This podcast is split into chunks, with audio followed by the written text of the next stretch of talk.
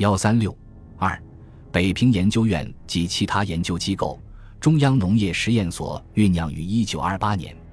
是年，农矿部召开全国农矿会议，沈宗汉等提出设立国立农事试验场的议案，经会议通过，报请国民政府采纳。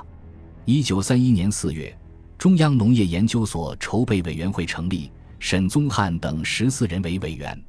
筹备期间，考虑到农业发展应注重实用的试验，而不仅是理论的研究，故定名为中央农业实验所。一九三二年一月于南京正式成立。该所拥有谢家生、冯泽芳、沈宗汉等农业科技人员，负责全国农业的研究、调查、实验、改良工作。并进行农产品检验、农情报告和人员训练等辅助工作。该所与附设于所内的中央棉产改进所、全国稻麦改进所及全国稻米、小麦检验处合作，为全国稻、麦、杂粮、蔬菜等优良新品种的培育与推广、蚕桑优化、药剂治虫、家畜防疫等做了许多努力。所内出版有学术刊物，宣传。普及科学的农业观念，沈宗汉认为，自民国二十二年至二十六年秋抗日战争开始为止，是中国农业学术发展的黄金时代。这一成绩和中央农业实验所的努力是分不开的。资源委员会是一个具有一定科学研究性质的机构，前身为成立于一九三二年的国防设计委员会。蒋介石期望以该会延揽贤才，筹划军事以外各项工作。该会具体执掌是：一、拟定全国国防之具体方案；二、计划以国防为中心之建设事业；三、筹议关于国防之临时措施。聘请李四光、曾昭伦、竺可桢、吴有训等一批专家为所属各专门委员会的委员。一九三四年，资源委员会正式成立，蒋介石任委员长，翁文浩、钱昌照分任正副秘书长。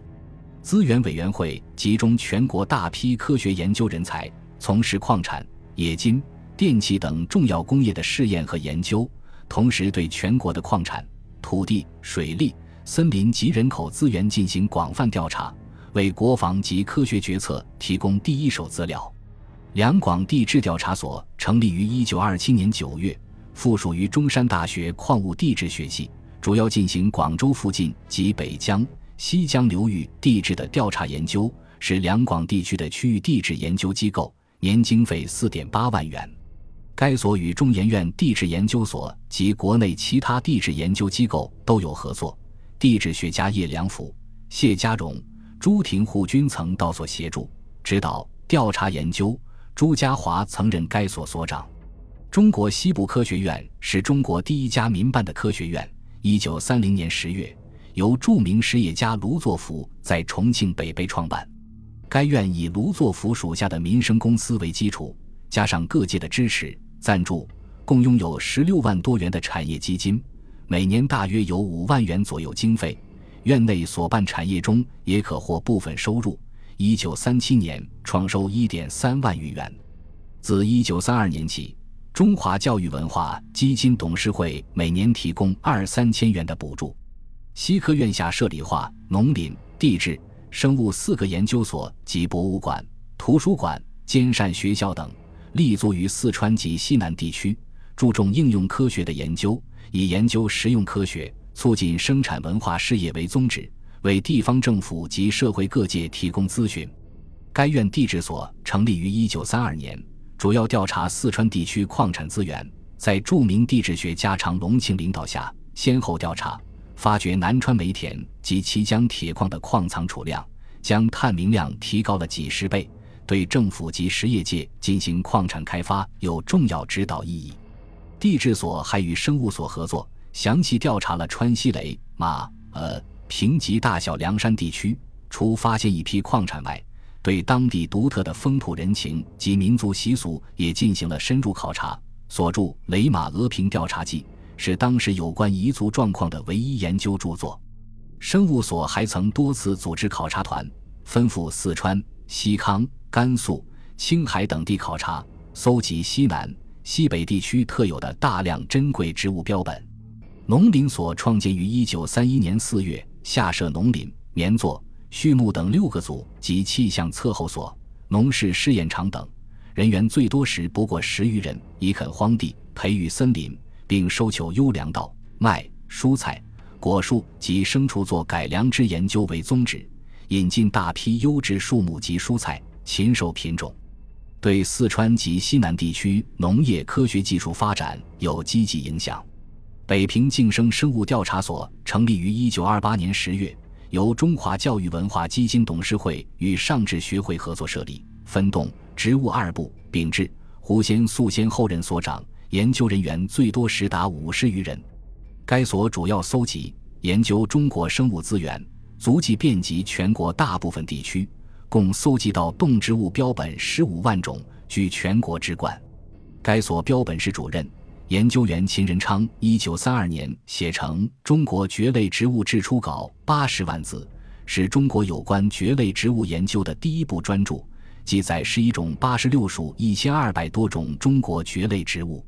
一九三零年至一九三七年，他先后编印《中国蕨类植物图谱》四卷。此书被誉为东亚研究蕨类最重要之图籍。一九三四年，他到江西庐山与江西省立农业院合办庐山森林植物园，占地九千余亩。至一九三七年，从三十多个国家引进两千八百多种植物，为全国最大森林植物园。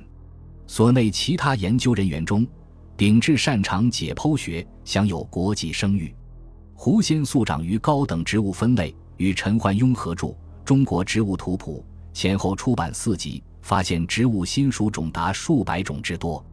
胡适曾赞扬说，在秉志、胡先素两大领袖领导之下，动物学、植物学同时发展，在此二十年中，为文化上开出一条新路，造就许多人才，要算在中国学术上最得意的一件事。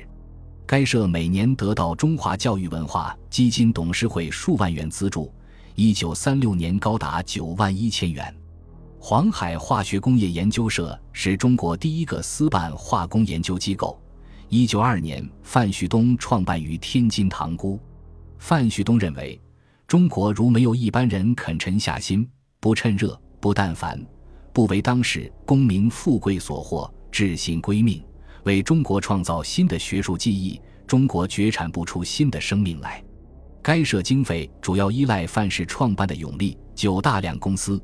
中华教育文化基金董事会自1928年起每年资助一万元左右，研究目标是为企业生产服务，努力解决公司生产中遇到的技术问题。研究社成立后，在质检、发酵、肥料制造、菌学等方面都有深入研究。侯德榜曾称赞化工研究社职工业之成功所悦。实为工业智囊也。侯德榜、孙学吾、李竹臣等都为研究社的创立发展作出重要贡献，尤以侯德榜最为突出。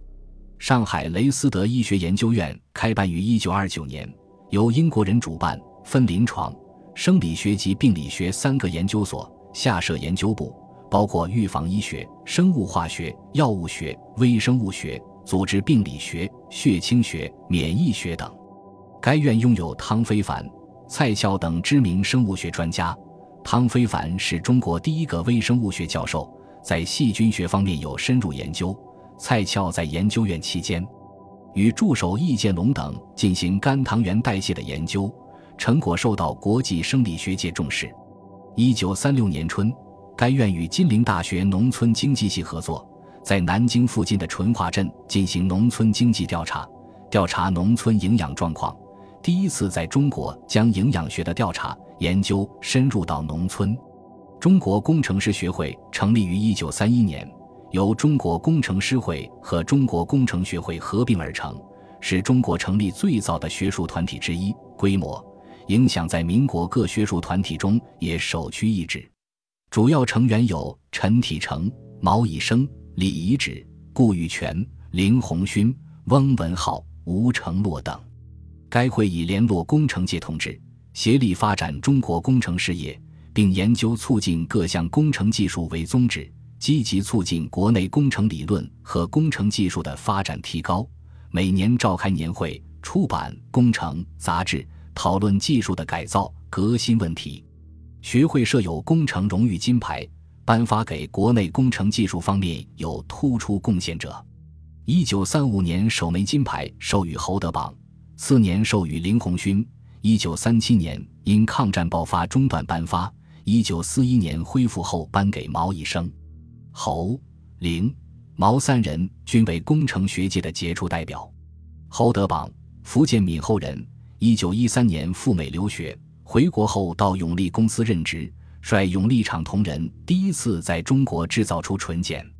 一九三一年，他赴美考察和进修，在美期间用英文出版专著《纯碱制造》。首次公开了苏维尔制碱法的技术秘密，大大推动世界制碱工业的发展。英国化工学会特聘其为名誉会员。一九三四年，永利制碱公司改组为永利化学工业公司，研究生产范围进一步拓展。侯德榜任总工程师，开始筹建制造合成氨硫酸硫酸铵的硫酸亚厂。一九三七年二月，永利硫酸亚厂正式投产。